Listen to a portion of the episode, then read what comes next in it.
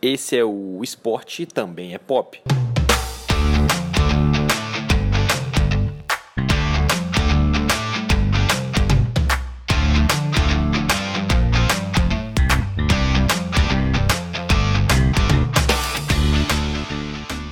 Estamos ao vivo. Estamos ao vivo? Sim. Então vamos lá.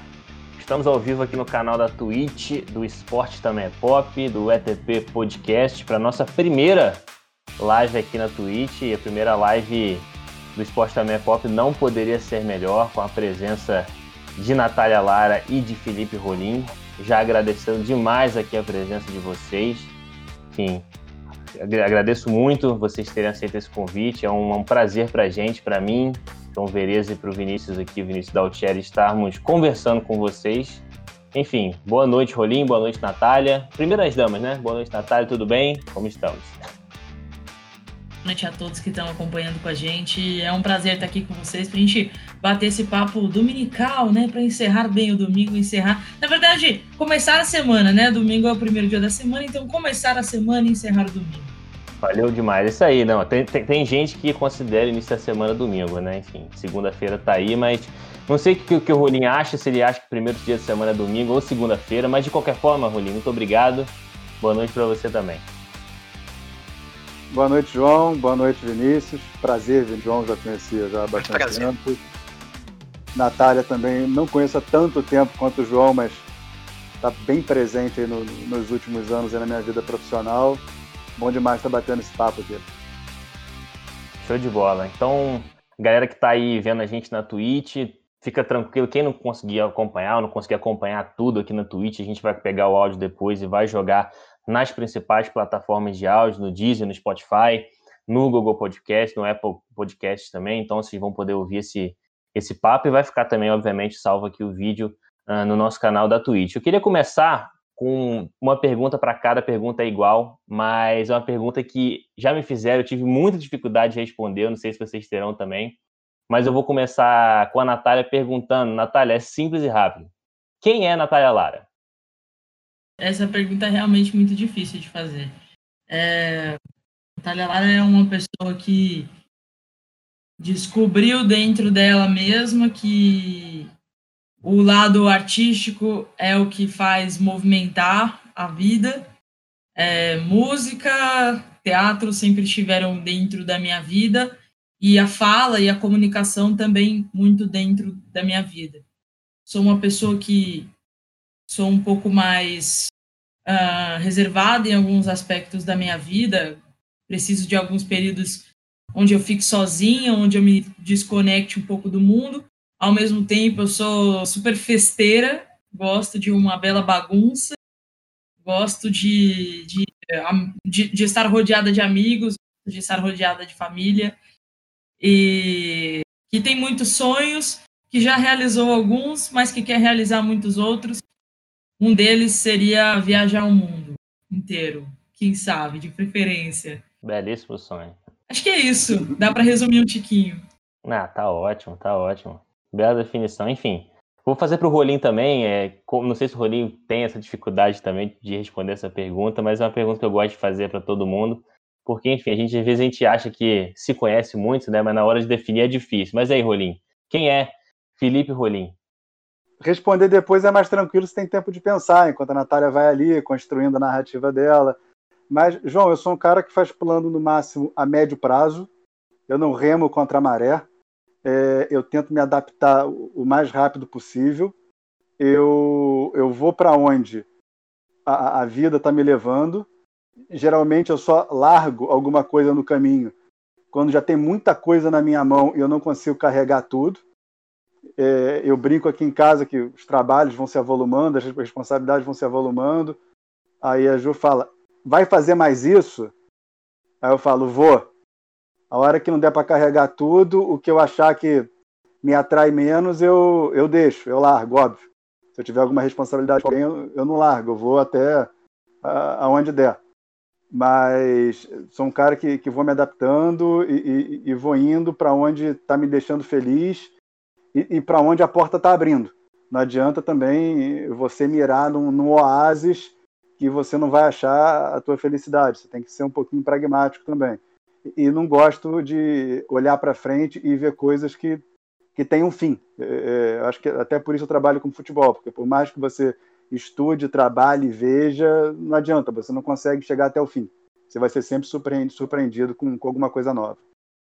Perfeito. Acho que deu para introduzir bem o nosso papo. Você falou, Rolinha, ali no início que você conhe... me conhece até mais tempo que a Natália, mas a Natália ficou muito presente na sua vida de um tempo para cá.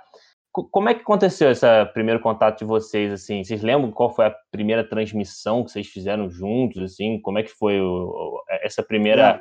tabelinha aí? Mais, mais entrosada que Bebeto Romário 94. foi Santos e Flamengo no Pacaembu. É, Natália chegou em cima da hora. É, não gostei muito, mas enfim.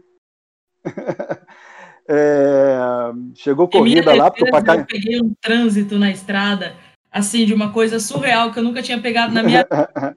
E eu falei, cara, eu saí de casa tem uma hora e meia, olha a hora que eu tô chegando. O, o Pacaembu, para quem nunca foi lá para trabalhar, porque tá para torcer a mole, você chega no alto da Igreja da Penha, você chega na Lua, Sim. mas você não chega na cabine do, do Pacaembu. É um desespero tanto que você tem que subir. Aí a Natália chegou lá esbaforida, lá, preocupada lá de montar o, o cantinho dela, passar pó no rosto, ver se alguém já tinha escalação, e, e foi pro jogo. E, e, no intervalo a gente conversou, ela perguntou, não, como é que eu tô, não sei o que. Eu falei, olha, tá acelerado pra cacete, né? Tipo, narradora de rádio se tem fôlego para levar isso até o fim, vai, porque eu gosto. Eu carrego o jogo. Por mim, eu gosto de, de jogo corrido, né? Enfim, João, a gente está acostumado com jogo corrido, né? Lógico, a gente lógico. tem uma escola aí de, de corrida de cavalo. Mas foi isso, foi, foi um Santos e Flamengo. Foi, uhum. se eu não me engano, agora eu posso me enganar, mas foi, eu acho que terceira ou quarta rodada do Brasileirão Feminino de 2019 acho que foi quarta rodada. Que a primeira rodada eu fiz do estúdio, a segunda rodada foi no Parque São Jorge. Foi o jogo que o Corinthians perdeu, porque o Corinthians só perde em segunda rodada. O terceiro jogo eu não fiz. O terceiro jogo é a produção quis uma equipe toda feminina. Uhum. E eu não estou uhum. fazendo nenhum juízo de valor em cima disso. E, e, aí no quarto jogo eu voltei e a Natália Lara foi indicada para esse jogo eu, eu não conhecia a Natália Lara pessoalmente, mas ela já tinha um projeto de, de podcast também, junto com o pessoal da THE 360, que eu sou muito próximo deles. Eu falei, bom, uhum. se é da THE 360, tem qualidade, e, e, se eu não me engano, é um monte de se eu não me engano. É, o Henrique Marques, nosso amigo, também falou muito bem da Natália. Sim. E aí viramos quase que uma, uma dupla em, em todos os jogos. E aí depois a gente foi junto, depois a gente foi junto pro Dazon. A Natália foi é, para fazer a Libertadores Feminina. Eu acho que ela foi no começo de outubro, aí começou a fazer uns testes também com o Paulistão Sub-20. E eu fui ali em cima do laço. A Libertadores ia começar na sexta, me contrataram na terça para ir para Argentina. É verdade, realmente primeiro contato, é, já trabalhando já logo de cara. Eu lembro que, na verdade, eu tinha acabado de, de, acabado não, né? Eu tinha saído há um pouco mais de um ano ali do Narra Quem Sabe no Fox Sports, é, e lá algumas pessoas me conheceram, não só dentro da Fox, mas também dentro da CBF, porque a gente fez é, a Copa América Feminina, e, e, o Henrique, na época, né, trabalhando lá com a CBF, é, me conheceu ali por, por algo meio que indireto, e aí a Carol, que era produtora da Fox, ficou sabendo que a CBF procurava para o brasileiro feminino uma mulher narradora, e aí meio que teve uma conversa ali entre os dois, a Carol e o Henrique. A Carol, que é do hashtag Eu Consumo Futebol Feminino. É, rolou ali uma, uma. Eles chegaram os dois em consenso de que eu era um bom nome, e aí o Henrique entrou em contato comigo e falou: oh, você vai fazer o jogo com o Felipe Rolim, ele já está lá dentro da, dentro da equipe e tal. Aí ela falou, ele falou assim, é, pega o contato dele e, liga para ele. Falei, ixi, tá bom. E liguei, a gente trocou uns 10 minutos de papo é, pra gente se conhecer um pouco, e aí a, a gente realmente se encontrou no Pacaembu, como eu disse, saí, não lembro que hora que era o jogo, sei lá, meio dia e meia, lá, suponhamos. Eu saí de casa tipo 10 horas da manhã, aí peguei um engarrafamento que não tinha começo, meio e fim na, na, na rodovia dos Bandeirantes, não tinha motivo, mas tinha. E aí cheguei super em cima da hora mesmo, aí fiquei super nervosa. Falei, gente, o golinho já não. no próximo jogo já era, acabou, né? É... Mas aí foi isso, a gente continuou fazendo o campeonato até o final é, de 2000, em 2019, né? É, 2019. Eu fazendo só o estado de São Paulo, né? Jogos aqui do estado de São Paulo. E aí realmente a gente foi trabalhar no, na, na Libertadores Feminina. E olha só, ficamos quantos dias? 20 dias? 22 dias? 22, é 22 na Argentina. Acho que ficamos é, 22 dias em San Isidro, na Argentina, pertinho de Buenos Aires, convivendo ali de forma intensa, trocando é, empanadas e pizzas napolitanas e baças de vino. E isso, né? Aí começamos a nossa caminhada aí que em 2020 a gente estreitou um pouco mais. Entendi. As transmissões da Zona eram feitas assim, eram feitas de lá, né? Da Argentina, não era isso? Todas elas, ou, eu não sei se hoje ainda são assim, mas o, é... eu lembro que no início era. Então, o. Não sei se eu posso falar tudo, vamos lá. É, acho que dá. o... a, a, produção Solta. na América Latina do, do Dazon, produção de estúdio, era feita na Media Pro, e não tem Media Pro no Brasil e a Media Pro e o Dazon tinham, não sei se ainda tem, um, uma franquia global. Então, é, é a operação tem um, alguma ideia do porquê que era feito lá, possivelmente por questão financeira, mas enfim, não vou gravar nada. A, a operação era feita em Buenos Aires, é, porque lá já tinha a, a Media Pro, e aí já estava tudo arrumado lá, ao invés de armarem toda uma produção aqui no Brasil, contratar gente, arrumar estúdio, é, já estava tudo pronto lá. E, e, ninguém aqui ia reclamar, porque ganhar em dólar, gastar em peso, sobra um bocadinho.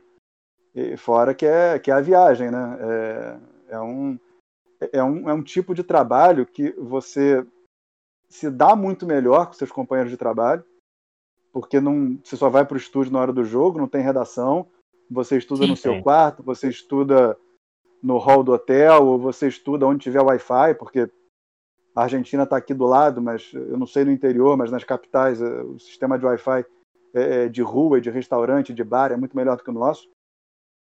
Então você consegue ficar mais tempo conectado. E, e aí tinha isso, né? Porque a equipe almoçava, jantava, é, fazia passeio junto. E hora mesmo era hora de ir para para a produtora, que era coisa de menos de 10 minutos de, de, de, de Cabify do, do hotel, e, e todo o resto a gente ficava por nossa conta. Não tinha coordenador, não tinha produtor, não tinha nada. A gente ficava ali no, no voo cego, a gente tinha as nossas diretrizes, sabia que hora tinha que entrar, que hora tinha saído do jogo, e, e era uma, uma vida de de turismo com, com jogo no meio do dia. É, era muito bacana trabalhar na Argentina. E saudade, viu? Porque de vez em quando assim, eu, eu vejo as fotos de lá e falo, nossa, que gostoso, né? Foi, foi, foram 22 dias, assim, muito diferentes. Eu, particularmente, assim, não falo muito bem espanhol, então o Rolim foi ali meu braço direito na, na língua diferente pelos primeiros cinco dias. A questão da barreira linguística, é, então teve um pouco disso no começo. Eu também não como carne, então em vários momentos a gente tinha ali uma barreira de alimentar também para a gente contornar, mas foi muito bacana realmente porque ah, eu e o Rolinho a gente sempre se deu muito bem, então a gente conseguiu conviver 22 dias numa boa. Quando a gente tinha um momento de, pô, quero dar uma descansada, quero ficar tranquilo aqui, a gente pegava, ia para o quarto sem crise nenhuma. Tinha dias que Pô, vamos tomar café da manhã? Ah, não sei, ah, não sei. Aí acordava 11 horas da manhã. Pô, acordei agora. Putz, eu também, acordei faz 10 minutos. Então, tipo, a gente viveu tranquilamente. A gente até fez alguns passeios ali por perto. O Rolim, acho que ele vai se lembrar de um perrengaço que eu saí com uma calça clara num dia que tava chovendo horrores. Aí eu botei um pé numa um negócio de, de, de, de piso de rua, assim, que tava meio solto. Sim, sim. Pisei, aí subiu lama Mas a gente passa também umas coisas diferentes. Lógico. É história para contar, né? E aí você tá falando aí, é o BBB da Zon que deu certo, sem treta, né? É quase isso. Sem treta. Exatamente. Ah, é, é, é, respeitar a diferença e aproveitar ah, aonde, aonde bate o gosto. Ela não, não comia carne e eu saía para correr. Então, na hora que eu saía para correr, ela falava: Não, é, correr não vou não. Depois você me avisa aí quando você voltar. Isso aí. Achou de bola. Antes de passar aqui para o Vino fazer a pergunta dele, só falar quem tá vendo a gente aí, manda pergunta aqui nos comentários da Twitch, você que está assistindo, participa com a gente. Felipe Rolim e Natália Lara terão a honra, acredito eu, né? Felicidade de responder vocês. Mas vai lá, Vino, toca a ficha. Vamos, bora. É, antes de tudo, também agradecer o pessoal aí que está seguindo, que eu estou acompanhando aqui. É, de vez em quando também vou estar vou tá falando com vocês aí. Mas antes de tudo, é, queria voltar um pouquinho na, na questão assim de o passado de vocês, né? Porque, obviamente, é, vocês hoje estão muito bem aí na comunicação, mas queria saber se foi esse, tipo, o sonho de vocês desde o começo. Ou se foi algo que foi mudando com o tempo e a vida levou vocês aí. Então vou começar com a Natália, depois o Rolim responde. É, vocês sempre quiseram ser jornalistas? Ou isso foi algo que surgiu com o tempo? O falou coisa que, na verdade, eu me identifico um pouco também. Em certos aspectos da minha vida, assim, eu simplesmente sinto que a vida está me levando para esse lado e eu vou. É, se eu acho que esse caminho é bom, é claro, né, que a gente tem que ter um filtro, né? Esse caminho é bom, esse caminho vale a pena. É, mas eu sinto que comigo trabalhar dentro do esporte foi foi isso que aconteceu. Porque na verdade eu durante toda a minha vida já pensei em ser várias coisas. Mas quando eu era criança, eu tinha três sonhos principais. Eu queria ser apresentadora de TV, eu queria ser jogadora de futebol, até aí tá tudo bem, né? É, tá tudo dentro, né? E, e, e, um outro sonho que eu queria ser veterinária para trabalhar com animais de fazenda, essas coisas assim, que eu sempre tive esse meu lado também de identificação animal e tudo mais, até porque, né, a gente aí a gente vê, né, hoje em dia vegetariana tá tudo certo também, estamos tudo, tudo, tudo né? em casa. E tudo em casa. Mas, é, e aí, por, como eu falei, né, eu tenho esse meu lado artístico muito forte. E então, eu sempre estudei teatro, sempre gostei de atuação, sempre estudei música também. Na verdade, eu, eu, eu sempre fui autodidata no, no quesito música. Eu toco vários instrumentos diferentes, mas todos eles eu aprendi por conta. É, e aí, quando eu fui estudar teatro, eu estudei teatro, fiz, é, cantava em coral ao mesmo tempo, então eu sempre tive ali meio envolvida dentro dessa área. Só que aí eu fiz 17 anos e aí bateu a porta do. tô finalizando o colégio, agora preciso ver o que, que eu vou fazer da minha vida, né?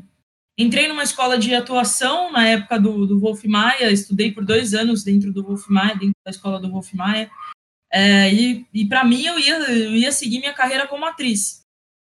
Só que eu falei, putz, é, em um dado momento eu, eu olhei e falei assim, cara, é, essa é uma área muito complicada de se entrar. E eu não tô sentindo uma abertura muito grande para mim dentro dessa área. Eu falei, preciso fazer faculdade. Preciso fazer faculdade. Preciso escolher o que, que eu vou fazer de faculdade.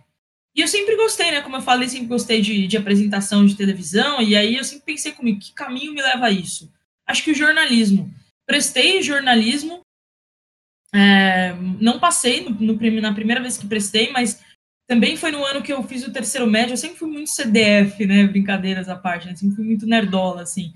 É, e, e, no meu terceiro ano do ensino médio, eu decidi que aquele era o meu ano que eu não ia ligar muito para nada, assim. E isso se, se. Eu foquei muito no teatro, mas na escola eu fui assim. Passei tranquilo, porque eu sempre fui bem nerdola, mas mas falando assim de, de me dedicar a vestibular, não me dediquei muito não. Aí não passei em jornalismo. O que eu olho para trás e falo que bom que não passei, porque não ter passado me levou a cursar rádio e TV, que foi o lugar que eu me identifiquei mais. Eu gosto de jornalismo, eu trabalho dentro do jornalismo, mas a minha base está no radialismo. E o que é muito bom, né? o radialismo ele é muito amplo.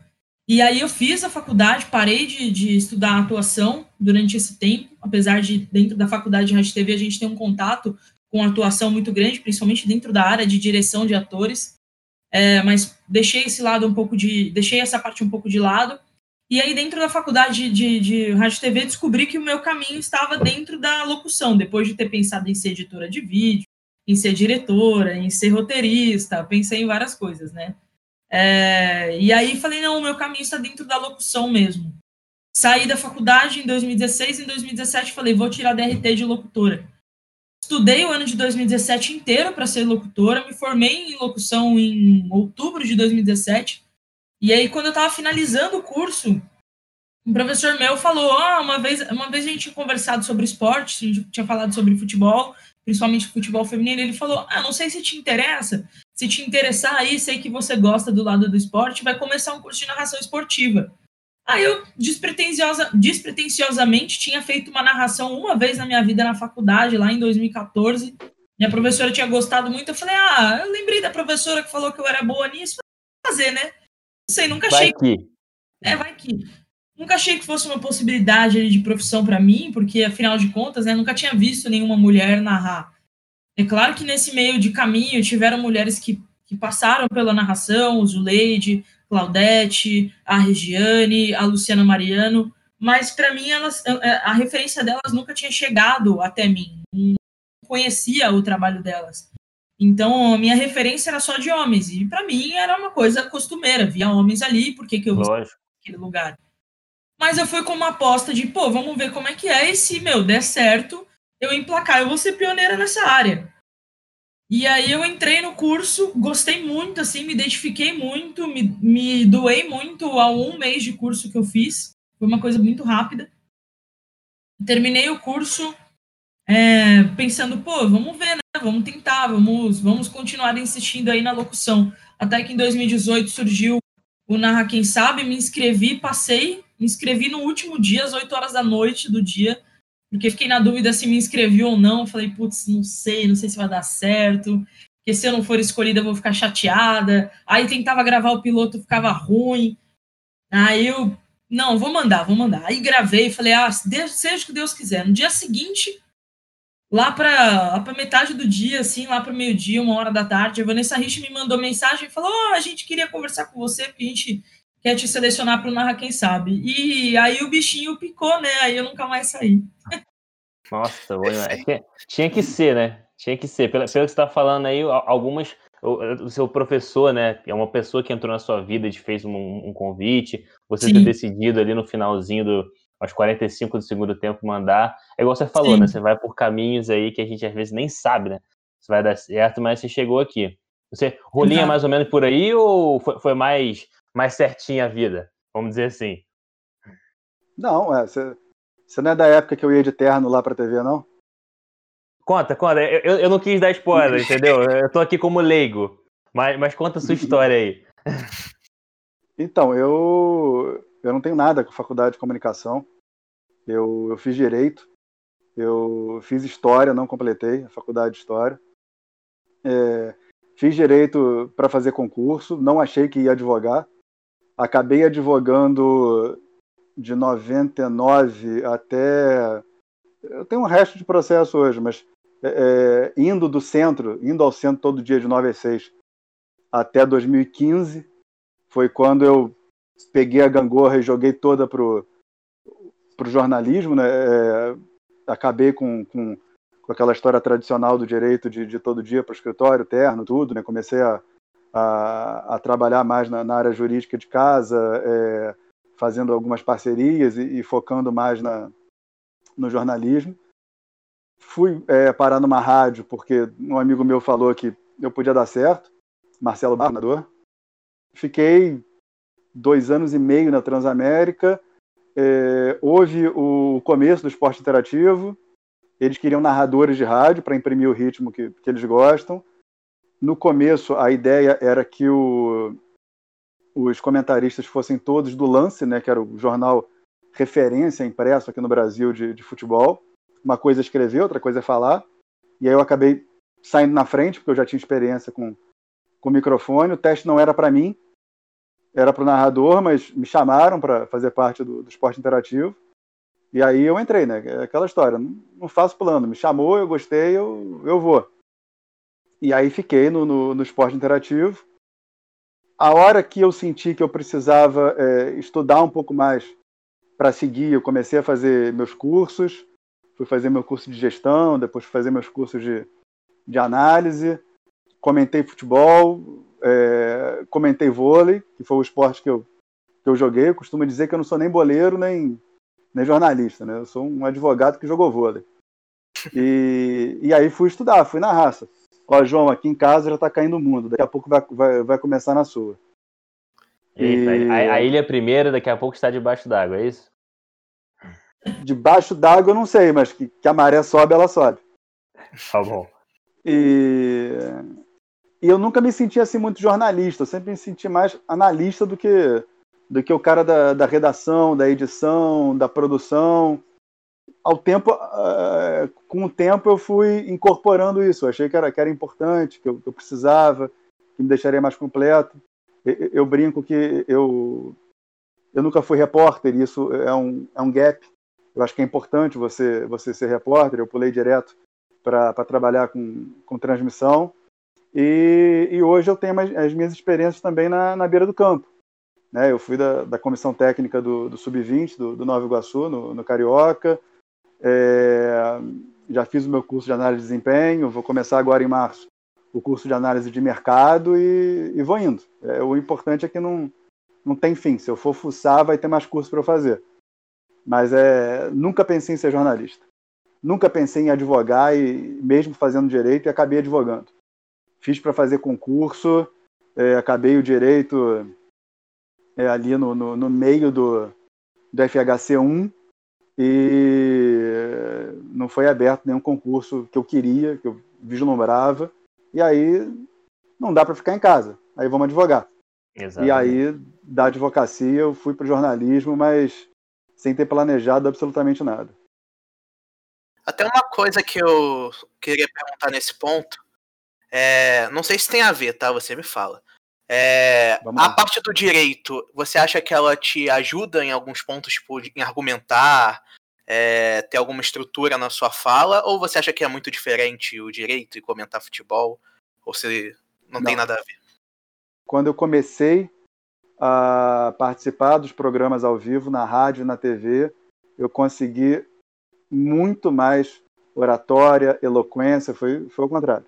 O, uhum. o, direito não, não te faz um, um bom orador, o, o direito não te dá é, concatenação jurídica para você sair falando uma coisa atrás da outra. Isso é, isso é da pessoa, isso é background, isso é estudo, isso é treino. Tenho amigos, ótimos juristas que, que não gostam de audiência. E, e eu sempre fui o contrário, eu virei o contrário depois da TV me tira do escritório. É, me bota para fazer audiência o dia inteiro, que eu vou ficar mais feliz do que batendo uma peça ou fazendo qualquer outra coisa mais, mais burocrática, mais, mais administrativa. O, o direito me deu uma ferramenta diferente. Como a gente tem os jornalistas que entendem muito de economia, tem jornalistas que entendem muito de medicina, e aí você acaba criando um nicho. Quando houve a, a Lusa Gate, é, eu era o, o, jornalista barra advogado, né? então todo dia eu tinha que falar é, o que acontecia com Portuguesa, CBF, Fluminense, Flamengo, liminar aqui, liminar ali. Então isso acaba sendo mais uma ferramenta, né? porque o, o jornalismo é o meio, é um instrumento. Quanto mais você puder botar de ferramenta no bolso, mais você vai acabar sendo requisitado. Perfeito. Pode seguir aí, João. Você ia falar alguma coisa? Não, eu ia perguntar, gente, eu vou revelar o que os bastidores, né? Eu, eu pedi pro Rolim, porque o Rolim falou que a gente não falar de futebol hoje, tá? Quem tá ouvindo a gente aí. O Rolim falou que tava proibido falar sobre futebol hoje. Mas eu pedi pra gente falar 10%, mas eu já vou chegar lá, mas eu achei interessante é, a gente tá, não falar de futebol, que a gente tá falando de coisas que aconteceram na vida e tal. Natália falou agora há pouco que é autodidata em, em música, né?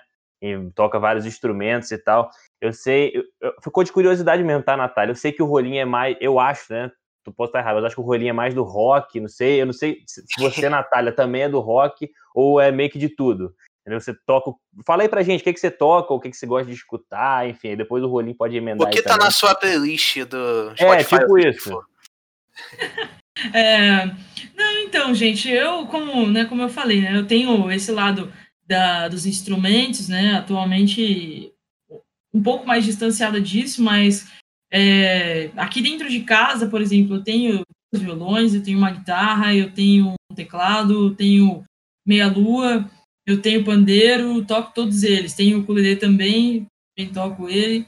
É, durante a época da faculdade, eu fui da bateria da faculdade, passei pela caixa, passei pelo repique, toquei tamborim, sei tocar ganzá, é, então passei por praticamente tudo, né? Só não, só não cheguei a tocar nos surdos, mas porque, sei lá, mas sabia tocar de tudo ali também, tudo que precisasse me colocar eu, eu tocava. Só que durante a época da faculdade eu também desenvolvi outro lado meu, é, que eu também gosto muito, que eu fui, por sete anos eu fui DJ, é, trabalhei com, com festas, principalmente universitárias, assim, quase que restritamente universitárias, fiz algumas festas privadas, é, festas de aniversário, festas de, de confraternização de empresa e tudo mais, mas o meu grande público foi, foi festa de faculdade, assim, de, de ter pegado públicos de 12 a 15 mil pessoas de festas de faculdade, assim, coisas bem grandes.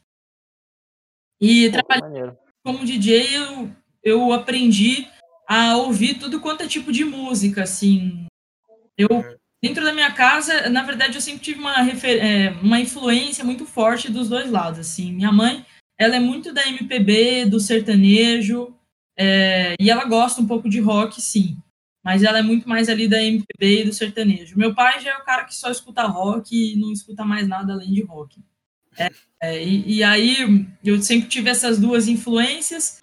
É, cresci na, na, na, fase de High School Musical, de RBD, de Todas essas coisas que me influenciaram a ter o gosto do pop, né?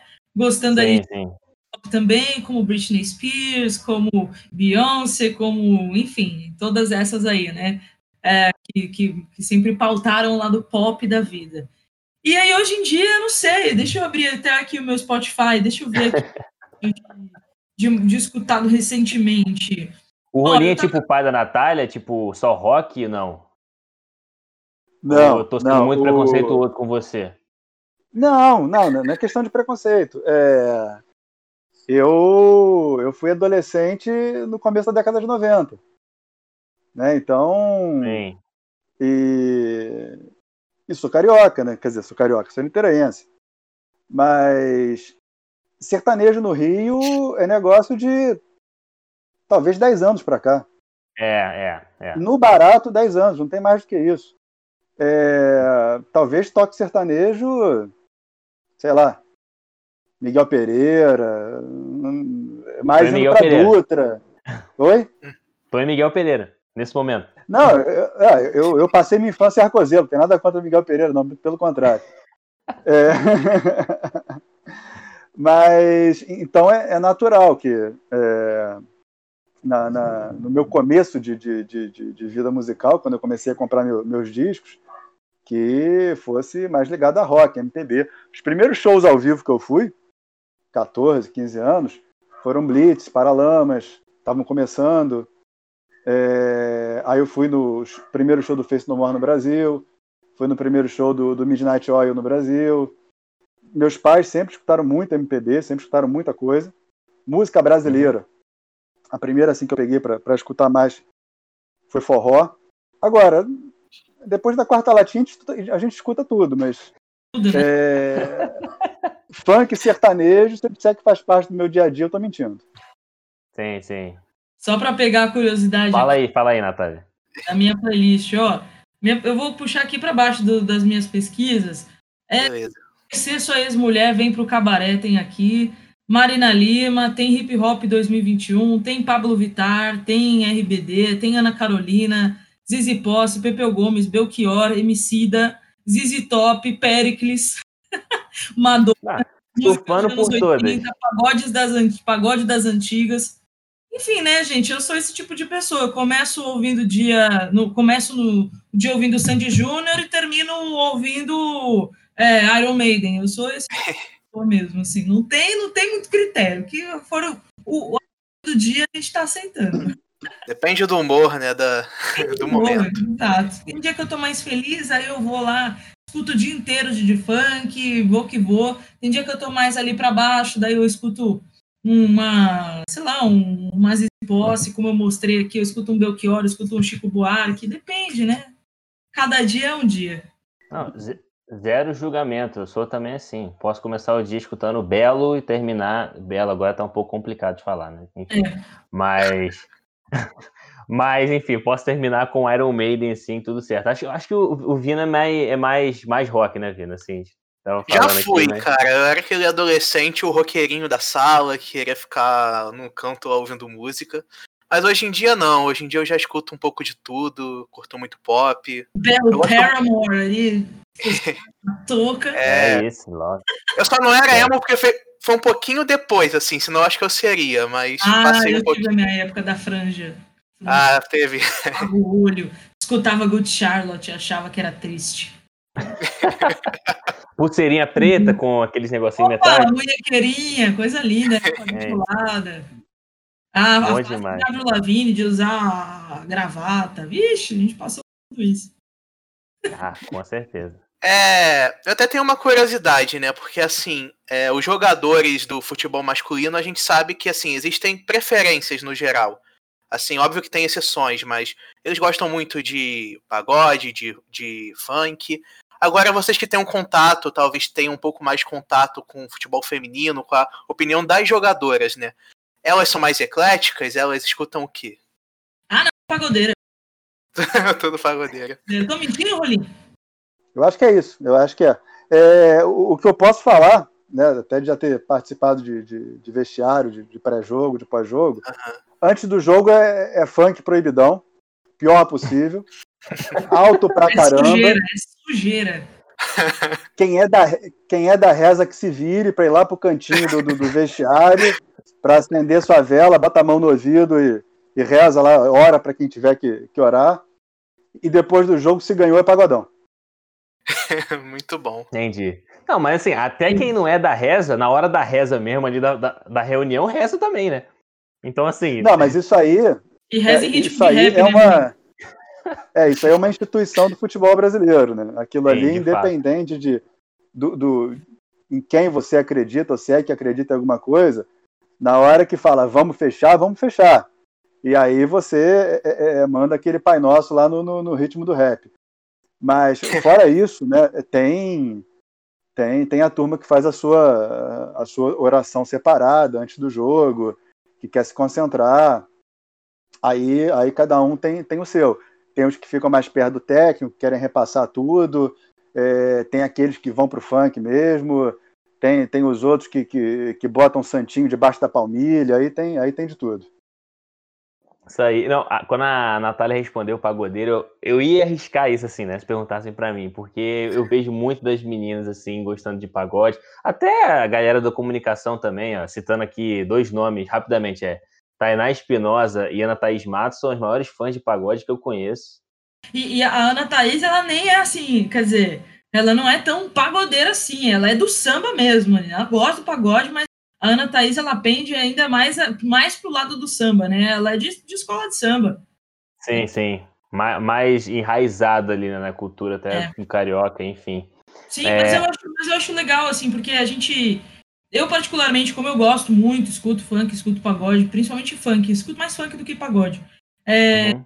Eu acho muito legal, assim, a, a energia das meninas ali é muito contagiante quando elas chegam com a caixinha, com o funkão, e isso se estende não só ao futebol, mas também no vôlei, né? Trabalhando muito com o vôlei, é, a gente vê ali que as meninas sempre, na hora que tá rolando ali o aquecimento de rede, tá sempre tocando um funk, sempre tocando uma música, sei lá, de repente um eletrônico de vez em quando, mas na maioria das vezes é funk.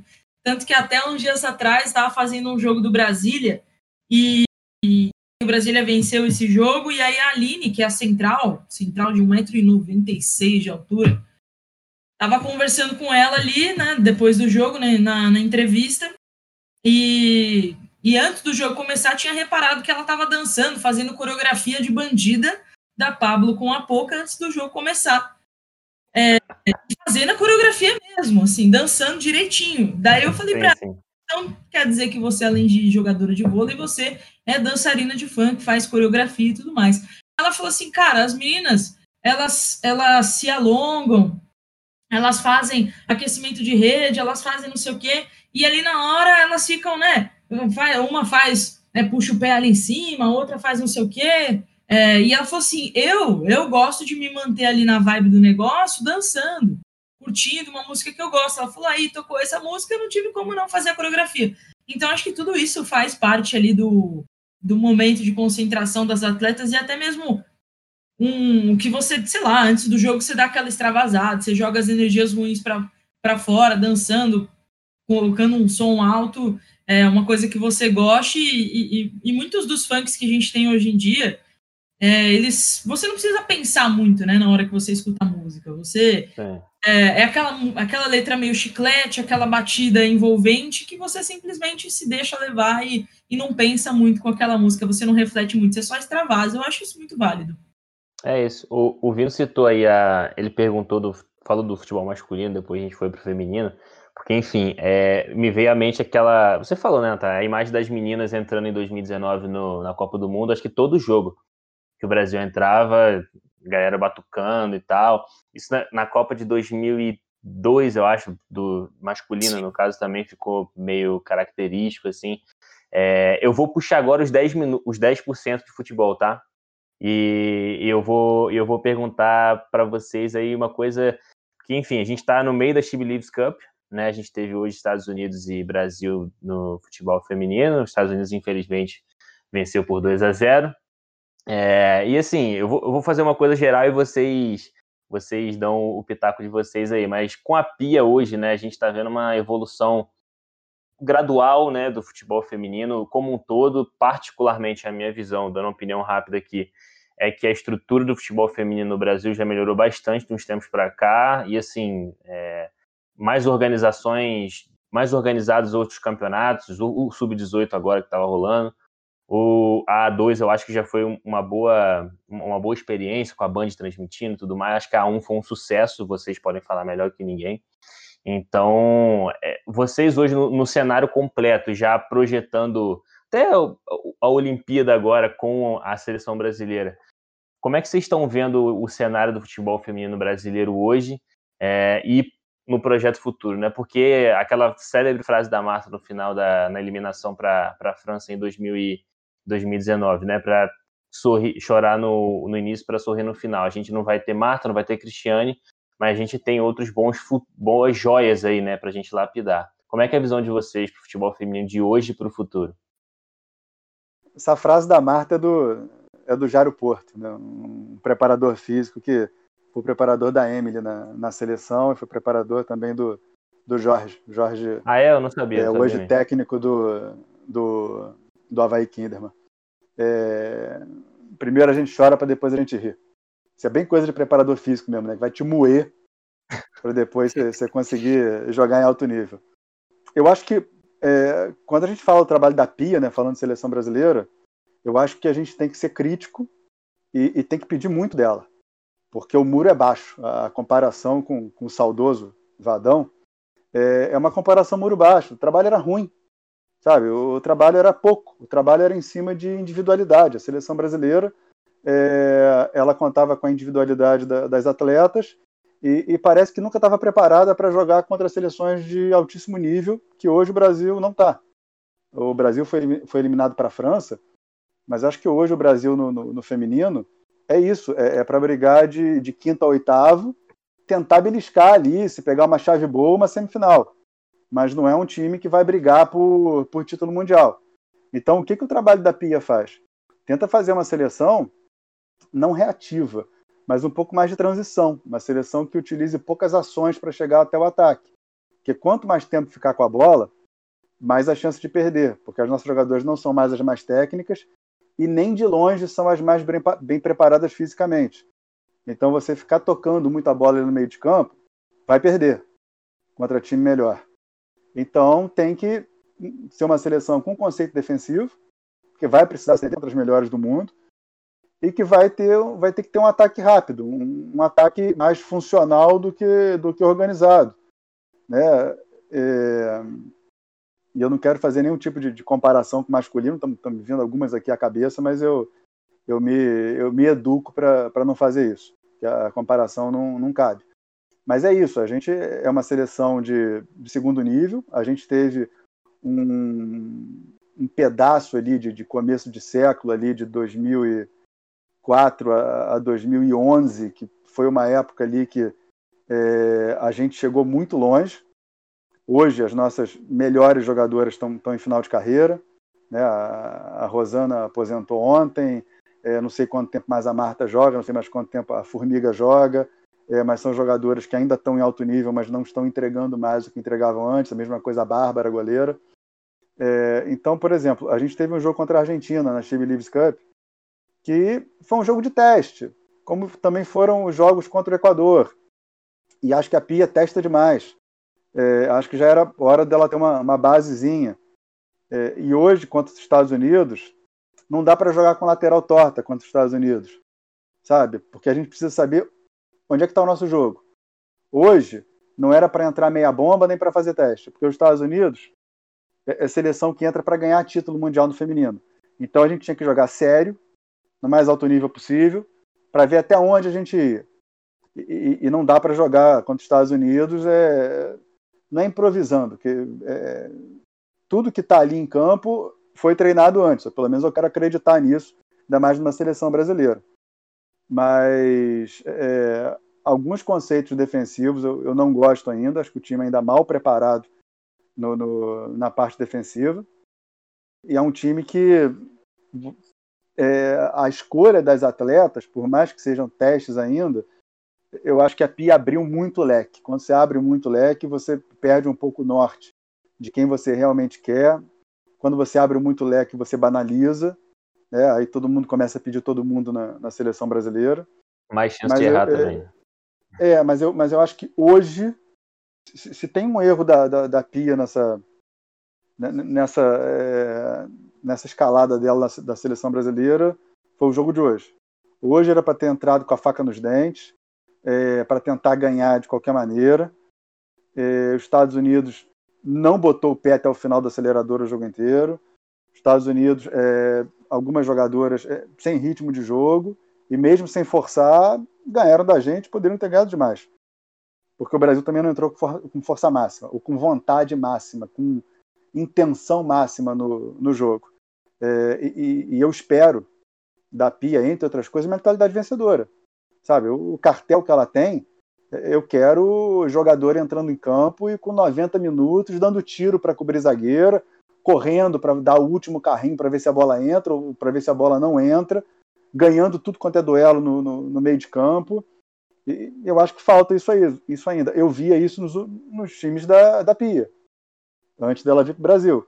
É, jogar contra um time ou uma seleção da Pia era jogar contra alguém que ia vender caro demais a, a partida. E eu acho que o Brasil ainda não vende caro.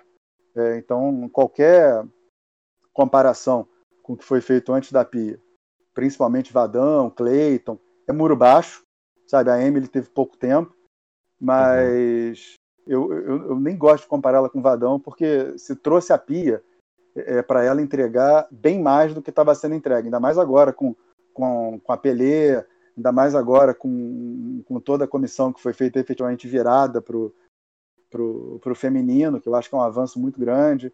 E, e a Pelé, quando saiu, né, falando de, de, Brasil, ela deixou uma pessoa já treinada, já com, com caixa para para administrar a Federação Paulista de Futebol Feminino, que é a mais importante federação brasileira, que é a Ana Lorena Marchi. Então, eu acho que a gente está no caminho certo, mas tem que cobrar da pia. Vai lá, Natália. É, algo que a gente sempre brincava ali nas, nas transmissões do Brasileiro Feminino é que eu sempre chamava a Letícia para comentar os lances antes de chamar o Rolim, porque o Rolim já fala tudo e aí depois se você que lute para falar. Mas vamos lá. É, eu concordo com praticamente tudo que o Rolim está falando. A única coisa que eu não concordo é que eu ainda não cobro tanto a Pia não tenho essa vontade de cobrar tanto ela por resultados.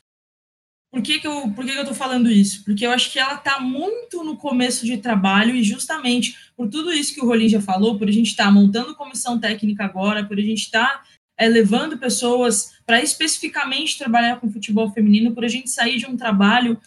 É, eu gostava muito do trabalho que a Emily estava fazendo e ela não teve espaço de, de, de terminar o, o trabalho dela E aí voltou o Vadão para fazer um trabalho que de vez em quando a gente olhava, a gente falava, oi, é, né, é, é claro que, enfim, né, é até ruim a gente falar isso do Vadão, né, ele é, infelizmente já faleceu, mas, enfim, falando especificamente sobre o trabalho da seleção e não sobre ele, pessoa. Mas é, alguns testes em posições esquisitos, do tipo colocar Andressa Alves de lateral direita, assim, umas coisas esquisitas que de vez em quando aconteciam e que a gente não entendia muito bem. Então, eu vejo que a Pia realmente está pegando a seleção é, no momento em que ela realmente passa por essa renovação, que ela passa por um momento em que muito se fala de Marta dependência, né? Infelizmente, hoje a seleção esteve em muitos momentos pautadas em, em Marta dependência. A gente não viu isso contra a Argentina, mas hoje contra os Estados Unidos a gente viu que em vários momentos a Marta foi assim crucial para que Estados Unidos não finalizasse, para que Estados Unidos não roubasse bolas que estavam em, em, em é, tranquilo controle, em tranquila posse do Brasil. Então a Marta hoje em vários momentos ela foi assim essencial e hoje a gente sentiu muita falta também de uma jogadora de uma volante de ofício como é a Formiga. A Formiga teria feito muita diferença ali naquele trabalho, principalmente para segurar uma Rose Lavelle que trabalha cortando ali pelo meio, recebendo bola dos lados, é, puxando contra-ataques, enfim, a Formiga teria feito muita diferença. Então, acho que a Pia vive esse momento, né? Acho não, né? Eu, eu vejo que a Pia vive esse momento da seleção. Concordo com o Rolim que ela testa demais. A gente já conhece as características das jogadoras, a gente já sabe que certas jogadoras têm certos tipos de, de, de, é, de forma de jogar e tudo mais. Ela falou na, na última coletiva que acho que ela testou a Érica de lateral. Assim, umas coisas que assim, já não já, já tá bom já de teste, né? Eu concordo. Uhum. Já tá bom de teste, já não precisa mais testar. Nós temos laterais direitas, que eu acho que é o lugar que a gente está mais sofrendo, boas por aí. Por exemplo, hoje, por que que, por que, que ó, a Kathleen não estava bem?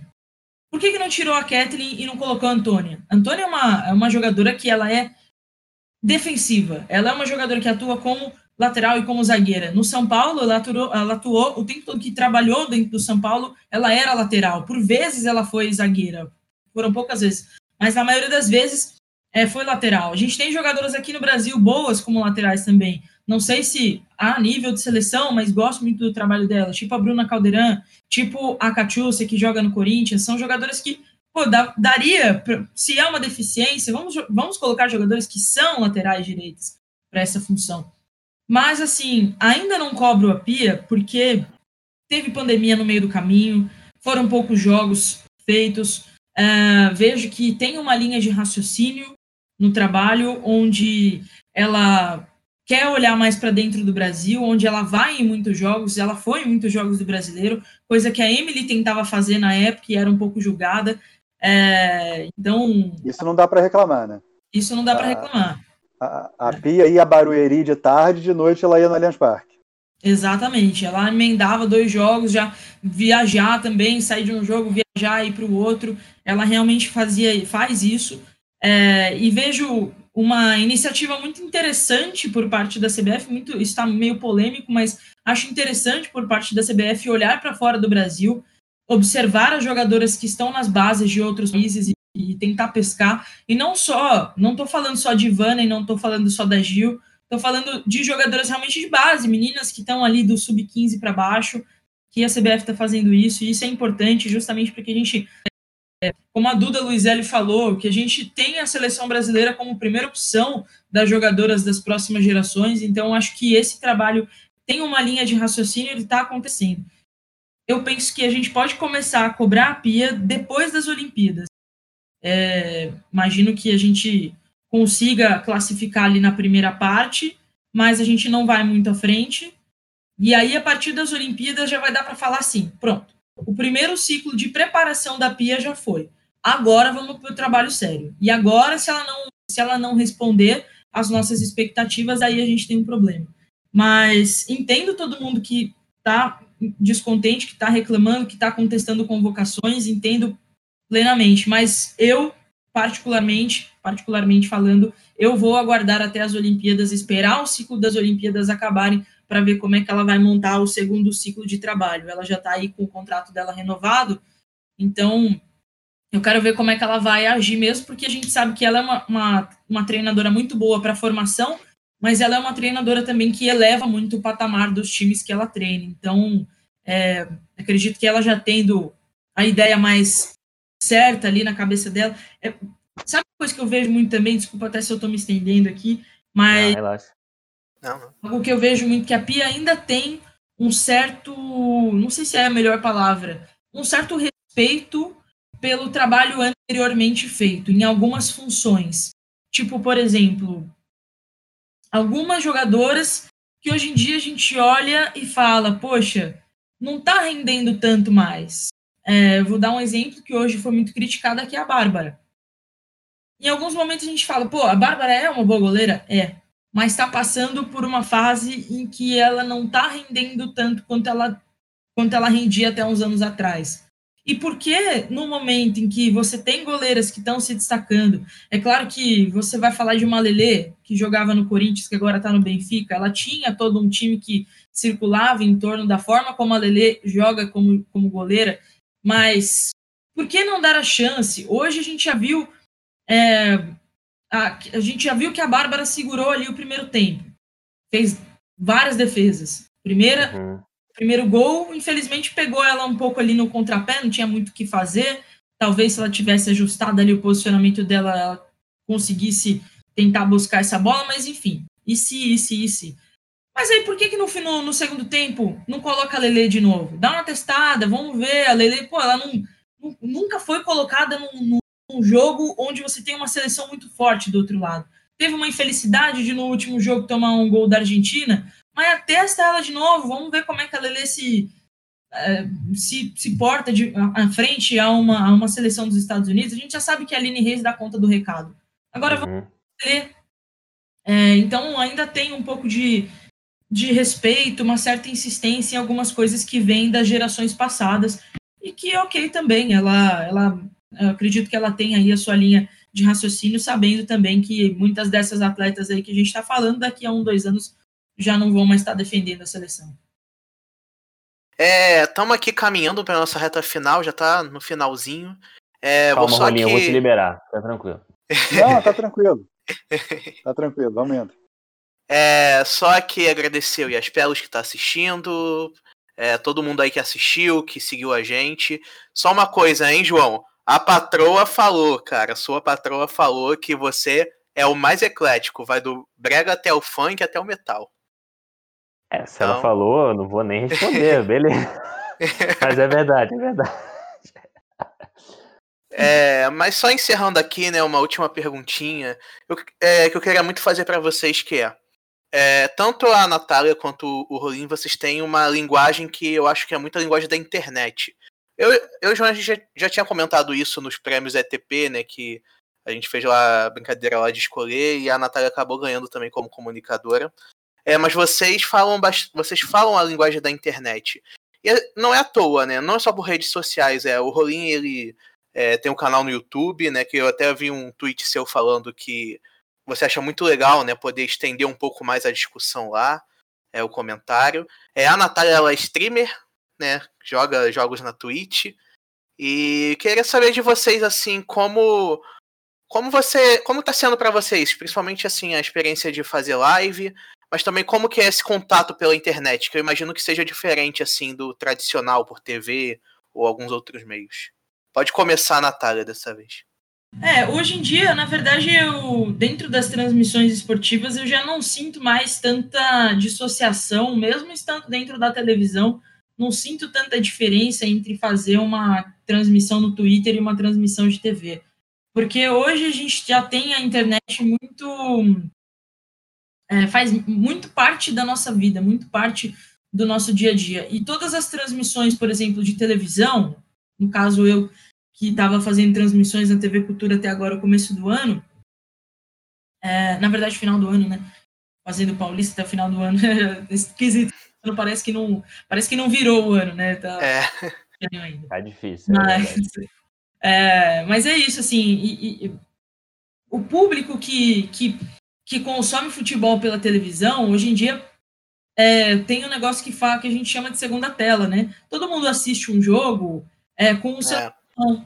E as pessoas comentam sobre o jogo o tempo todo. Muitas vezes olham mais para o celular do que para a televisão. Então, é, hoje a gente convive muito com, com essa briga entre mídias. É, uhum.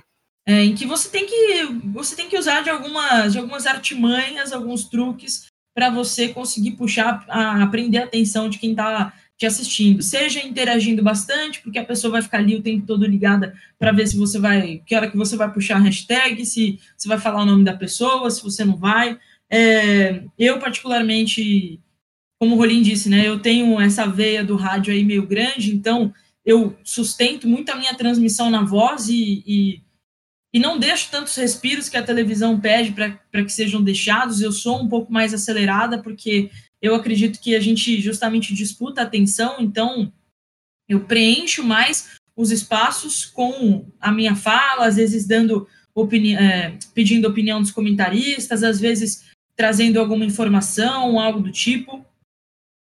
É, então eu sempre tento complementar para que a gente, para que aquele olho que está tá vidrado ali na televisão, para que ele não desvie e vá para o celular.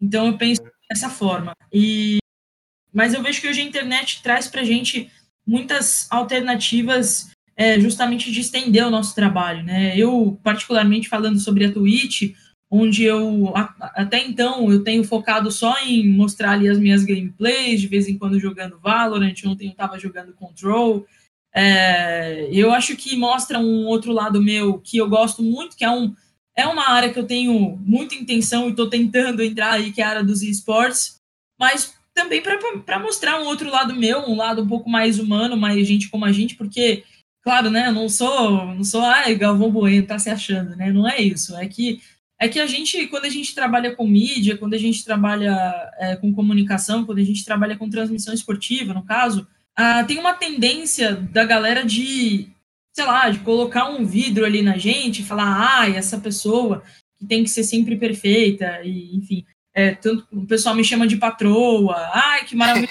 nunca errou. Não, gente, assim, de vez em quando eu erro, de vez em quando, sabe? É, por isso que eu tento mostrar mais lados meus de vez em quando, de mostrar outros gostos meus, outras coisas minhas. E ali e tem certos lugares meus da internet, como por exemplo o meu Instagram, eu mudei muito a minha linha de, de trabalhar o meu Instagram. Hoje em dia ele é muito mais profissional do que qualquer outra coisa. É, posto muito mais assuntos tipo transmissões que eu estou fazendo, momentos que me marcaram. Nos stories eu coloco informações importantes. No meu Twitter eu falo de tudo um pouco, falo de Big Brother para as pessoas verem que eu gosto de falar de Big Brother também. E meu canal do YouTube é meio que um portfólio meu, posto um vídeo ou outro lá quando eu acho algum assunto que eu quero postar.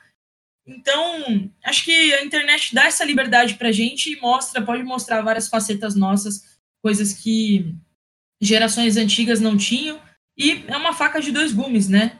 você na internet se promover, se promover muito bem, como você pode também afundar muito ali a sua carreira, dependendo da forma que você utiliza. Então, muitos momentos eu o que falar, o que falar, que briga, que briga comprar, que briga não comprar. Tenho falado disso, inclusive na minha terapia, né, gente? Porque a gente faz terapia. Então, Importante. tenho falado muito do papel da internet na minha vida e na minha carreira durante as minhas terapias também, para conseguir dissociar melhor as coisas. Pronto, Rolim, desculpa, falei um monte. então, é, a internet tem, tem esses dois lados, né? Tem três, quer dizer. Tem a questão da, da, da nossa promoção, né? De todo dia você conseguir interagir com, com o público. E, e são públicos diferentes. Quem vai no YouTube é um público, quem vai no Facebook é outro, é, quem vai fuçar o teu Instagram é outro, quem vai para o Twitter vai para porrada contigo, o Twitter é sensacional. E, e tem a questão da, da, internet nas transmissões. Transmissão é um barato, porque você está fazendo um jogo. Ah, eu estou aqui, eu vou mandar um abraço aqui para o João de Pouso Alegre. Todo mundo que escutou você mandar um abraço para o João Pouso Alegre vai dizer o nome e a cidade. Sim. Se alguém fez uma piadinha e você repercutiu a piadinha, vai aparecer um monte de dizer graça. Se você é, chamou alguém Ó, aqui a, a Mariana falou que o placar vai ser 4 a 1 Aí o Joãozinho e todo mundo vai dar o placar também do jogo. Então tem, tem um mimetismo, né, Dudu? A gente vive de meme, é você tentar repetir aquilo que as outras pessoas estão falando, aquilo que está sendo dito. Então, é, até a hora de você salpicar a transmissão com a internet, você tem que saber o que você está fazendo. Porque senão é, você não estraga, né? mas você é, acaba fazendo que um assunto só polarize é, todas as mensagens, e aí perde um pouco da, da espontaneidade, perde um pouco da, da interação simples, né? Aí vai aquela interação mais forçada para fazer parte. É, com relação à, linguagem, hoje em dia a gente briga muito com a, com a linguagem, né? O, o, Vinícius falou de linguagem de internet, linguagem de streaming. O público que está do outro lado é muito grande. Dá para você entender que quando você vai fazer um jogo de uma Champions League, você vai fazer para um público que começa ali com 10, 12, 15 anos, vai ter um pico ali entre 20 e 35 e, e depois vai começar a descer de novo. Quando você vai fazer um jogo de um estadual, cara, o público é 40 a mais, 50 a mais, vai ter uma galera de baixo também. Mas é, é, é existem umas concentrações de acordo com, com o evento que está rolando. Quando você vai fazer um jogo de vôlei, seja feminino ou seja masculino, tem um público é, é mais dividido entre feminino e masculino vendo o, o jogo. É, no futebol, é, você acaba, no futebol masculino, você acaba tendo um público mais masculino vendo o jogo. Tem muita mulher vendo o jogo hoje, claro que tem, que bom, mas tem homem pra cacete vendo o jogo e essa quantidade absurda de homem não vê é, nessa proporção o futebol feminino. Então, o futebol feminino tem muito mais mulher assistindo. Então, é, é você tem que entender para quem que você está falando também. E você tem que saber comunicar. Você tem que saber ser entendido pelo outro lado. Ah, eu eu vejo muita gente falar isso. Eu me responsabilizo pelo que eu falo, não pelo que você entendeu. Pera aí, cara pálida. Se você não está conseguindo se, com se comunicar com o teu público, o problema é teu. Vai ter uma meia dúzia ali com problema de interpretação de texto, mas aquela meia dúzia não é o grosso. Não é o cidadão médio ali que está te assistindo. É, então, até para você usar algumas expressões, você usa e depois você explica. Para você saber que você atingiu todo mundo. Né? E quem acabar tra trabalhando com, com, transmissão vai muito também da, do nosso posicionamento, falar algumas coisas ali que sejam um pouco mais complicadas para você depois trazer a, a, explicação. Porque de vez em quando você tem que se diferenciar no, no meio da turma. Mas tem, tem umas diferenças grandes de acordo com, com o evento que você está fazendo, onde você está transmitindo. É, o jeito que você puxa a interação é, é, é, você vai dando um caminho para as pessoas que estão ali assistindo e interagindo contigo, e o jeito que você usa a internet também para te promover pode ser um caminho sem volta. Você bater muito numa tecla só e, e, e vestirem uma roupa para você, disserem que o teu perfil é aquele, amigo, para você se desvincular de um perfil depois. É difícil. É uma luta. Então é, é, é, é uma trajetória que todo dia né? você tem que. É, você Só tem que desculpa, rever o que você está postando. Só desculpa fazer um adendo, mas é porque para nós mulheres isso é uma coisa que eu falo muito e que eu bato muito nessa tecla. Gente, eu sou narradora. Eu não sou narradora de futebol, não sou narradora de futebol feminino, eu sou narradora. Então vocês vão me ver nas minhas redes sociais falando de basquete, vocês vão me ver na minha rede social falando de, de skate, vocês vão me ver falando de tênis, vocês vão me ver falando de futebol, vocês vão me ver falando de Big Brother. né? Assim, agora puxando Big Brother aqui de, de... Sim, sim um alívio cômico. Não, mas é isso. É, e eu falo, eu falo de masculino, eu falo de feminino, eu falo de categoria olímpica, eu falo do que me der na telha. Porque se algum dia transmitir aquele tal esporte, se for transmitir skate, se for transmitir basquete, não sei o quê, as pessoas não vão olhar para mim e falar assim: ah, mas só fala de futebol feminino, quer dizer que não conhece. Não.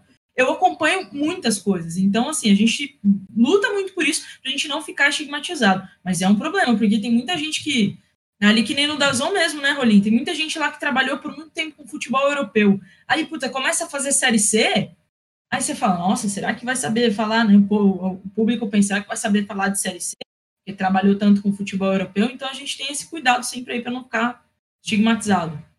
Pode continuar. É, eu tava, não, eu tava até falando no, no meu Twitter um dia desse que, enfim, vocês devem sentir isso mais que a gente, mas produtores e, enfim, de conteúdo e afins jornalistas, comunicadores, hoje eles têm que estar sempre muito presentes e participativos e dando opinião. E com as redes sociais hoje é mole, né? A pessoa pegar um comentário seu ali e vai falar, Tirar pô, de beleza. contexto, talvez. É, exato. Então, assim, é, pô... E, e, principalmente quando a mulher querem que a gente fique só, só segregada no assunto feminino, só querem que a gente cubra coisas femininas, então a gente sempre tem que tomar muito cuidado com isso. Muito mesmo. É, vamos caminhar já para o final aqui, já agradecendo demais a participação de vocês.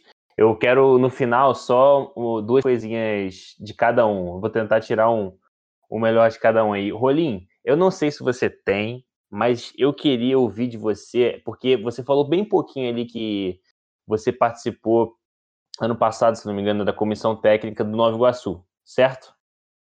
É, você, você lembra de algum fun fact dessa época aí? Tipo assim, tem algum uma história mega hiper engraçada ou alguma coisa que ficou na sua memória assim? Porque eu acho que hum, responda você, mas acredito que tenha sido um, uma experiência para você totalmente diferente, né? Do que você vinha fazendo. E eu, eu lembro de você até postando em rede social, Twitter, falando, cara, dentro de campo é diferente, no vestiário é diferente. Eu imagino que você tenha sentido emoções ali, vivido coisas que você nunca viveu antes, né? Cara, foi, foi uma experiência ao mesmo tempo muito original e ao mesmo tempo muito complementar, né? Porque a gente a gente vê o prato indo para a mesa, né? Quando a gente está fazendo a transmissão, né? A gente não vê como é que a comida é feita. E, e ali, é, ainda mais num clube pequeno, eu fui lá para ser analista e, e, acabei dando treino, acabei sendo auxiliar, fazendo um monte de coisa na prática.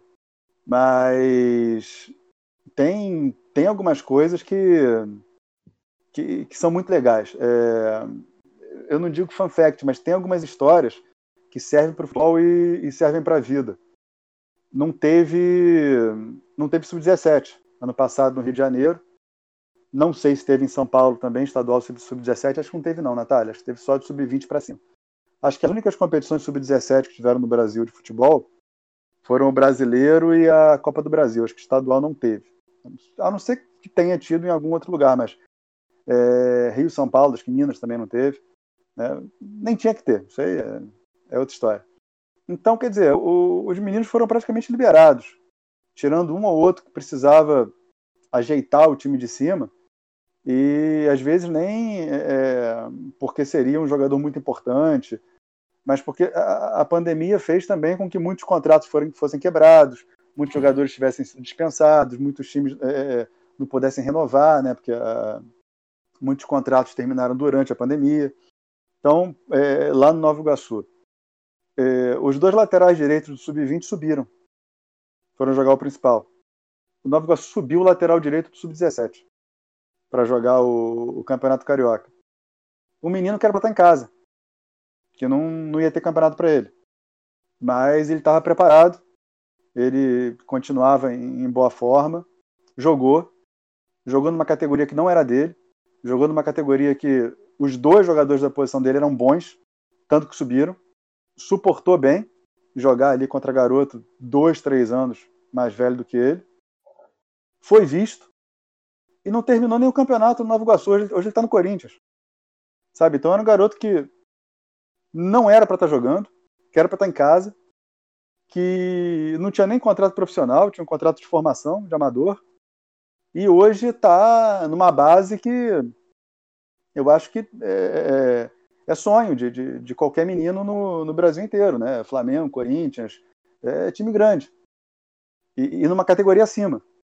Então, é, é, foi um negócio que foi, é, é, foi uma conquista individual, mas que gera um, um case, né, gera um impacto em todo mundo. Sim, sim, sim. É um cara que não era para estar tá jogando, é, apareceu a oportunidade, montou nela e deu um salto de vida em três meses.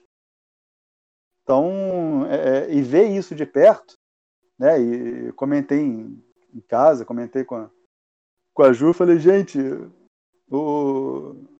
levaram o Taigo. É, comentei também, acho que com, com a Natália, nos últimos jogos, foi na, na reta final do, do feminino. Sim. Falei, cara, levaram o garoto, levaram o mascote do time. Hoje em dia ele é. saiu de um, de um time que fica ali entre primeira e segunda divisão estadual para um time que luta pra, por título brasileiro. É. E você é, cria afeição pela é pessoa também, né? E, e que é vitrine para a seleção, sabe? Então, é, o futebol tem um gargalo muito fino, muito, muito, muito fino. É, para ser superstar, então, vai ser o 0,0 e vai metendo um monte de zero até chegar em 1. É, mas ele é meio de vida para muita gente.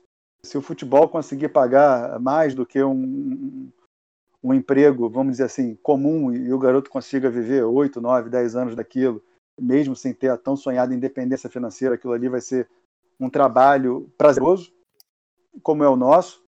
Uhum. E, e aí eu, eu, vi as histórias se desenvolvendo ali desde o do começo.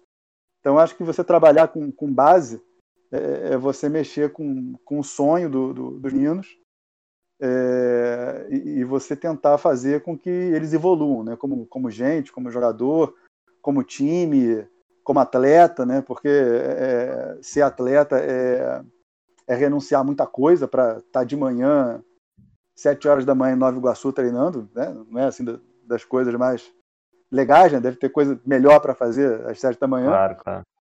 Mas você vê ali que, que um sonho ou outro vai virar realidade. Nem todos vão virar porque não tem espaço. Mas quando você sim, vê sim, assim um, um, começando na tua frente, você, você, se emociona. É muito bacana. Imagino. Não, eu pedi um fun fact, eu tô emocionado aqui. E... Mas não tem problema nenhum, não foi uma baita declaração, cara. Realmente, eu... é que eu tô falando, né? A gente não tem a menor noção, eu acho que você não tinha, né? E teve depois dessa experiência aí fantástica. É muito maneiro, muito maneiro ouvir isso tudo. É, agora eu vou te dispensar, tá, Ronin? Fica tranquila, a Ju já deve estar me matando aí, né, para as crianças amanhã acordarem. Mas, enfim, agradecendo demais. Que... Ah, Natália, só para terminar com você, palpite pro paredão de hoje? Qual seria o paredão aula de hoje? Projota. Qual? Peraí que fica. Projota. É... Cara, eu não sei ainda direito que vai. Eu acho que o Gil deve ir por tudo que aconteceu durante esses dias aí. E espero que não, porque eu quero que ela saia com rejeição, mas eu acredito que tem uma possibilidade da Carol tomar uns bons votos hoje aí. Também então, acho. Não sei. Mas tá beleza. Bom, se acertar, a gente coloca o vídeo depois, tá tudo certo. Aqui, ó. Pre pre prevemos o futuro. Prevemos o futuro. Mas é isso aí, galera. Muito obrigado mesmo pela participação de vocês, pela paciência, pelo tempo, pelas histórias e declarações. Foi ótimo. Obrigado a todo mundo que acompanhou aí na live. Enfim, de novo, a gente vai. Quem estiver ouvindo agora depois, né, no podcast, já avisando pro pessoal da live também que a gente vai colocar o áudio depois nas principais plataformas de streaming. É isso aí. Essa foi o primeiro perfil ETP do Esporte Também é Pop, nossa primeira live. Espero que é a primeira de muitas. E você, Rolim, e você, Natália, estão sempre muito, muito bem-vindos, viu? Muito obrigado pela participação de cada um de vocês. Muito obrigada aí pelo, pelo convite de vocês para estar nesse primeiro episódio. Com certeza que tem a vida longa e, bom, você já tem o contato quando quiser, quando precisar de qualquer coisa, a gente está por aí. E é sempre muito bom poder dividir aí mais um espaço de contar histórias e de dar opinião sempre com o aí, como a gente falou, né? Temos aí a nossa caminhada juntos e que com certeza ainda vai se estender, vai se prolongar aí por alguns anos. E eu, particularmente, tenho muito orgulho de trabalhar com o Rolinho, é um cara muito diferenciado, muito diferenciado. E que me ensinou muito, me ensina muito, e a gente vai aprendendo um com o outro. E tá aqui pra gente contar essas histórias é muito bom. Enfim, é isso. Vou falar muito, né, pra gente não. Valeu, galera. Boa noite. Obrigado aí pelo convite, João, Vinícius. Prazer. Vida longa aí pro, pro esporte também a pop. É, acho que essa plataforma a gente tem que ser, é, se acostumar com ela. Podcast é um negócio muito bacana. Agradecer também vocês terem chamado a Natália. O Onde é que eu falei? A gente fala em tanto lugar, né, Natália? É... Mas eu acho que foi no, no, no final do, do, Brasileirão Feminino. Ou foi na, naquele hangout que a gente fez no Twitter. Enfim, é, o, o, mais bacana de, de, trabalhar com a Natália é que a gente está num, num, num, período que, ainda bem, é, é muito comum e, e não é espanto nenhum que a gente possa juntos fazer um jogo feminino e a gente possa juntos fazer um jogo masculino, sabe? Sem que, sem, sem que seja um espanto, nem eu lá, nem ela cá.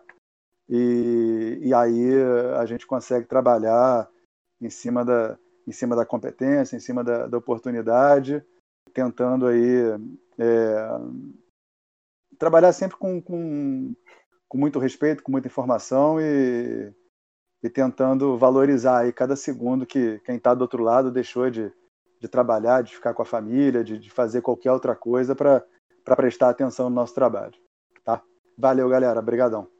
Isso aí. Valeu, Vino, também pela, pela moral aí junto a Natália e Rolim a mim também. Enfim, acho que foi. Acho que deu pro primeiro episódio, né, Vino? Show de bola, cara. Pô, felicidade demais, assim, poder conversar com pessoas que a gente admira muito, né? A gente sempre tenta se espelhar também. E é isso, cara. O primeiro de muitos, eu espero. É, agradecer também, só reforçar todo mundo aí que estava acompanhando. Vai sair o podcast também nas plataformas para você que quer ouvir é, editadinho, perfeitinho. Vai estar tá lá. Enfim, é isso, pessoal. Muito obrigado a vocês dois e a todo mundo aí que está ouvindo. É isso aí, galera. Valeu. Até a próxima.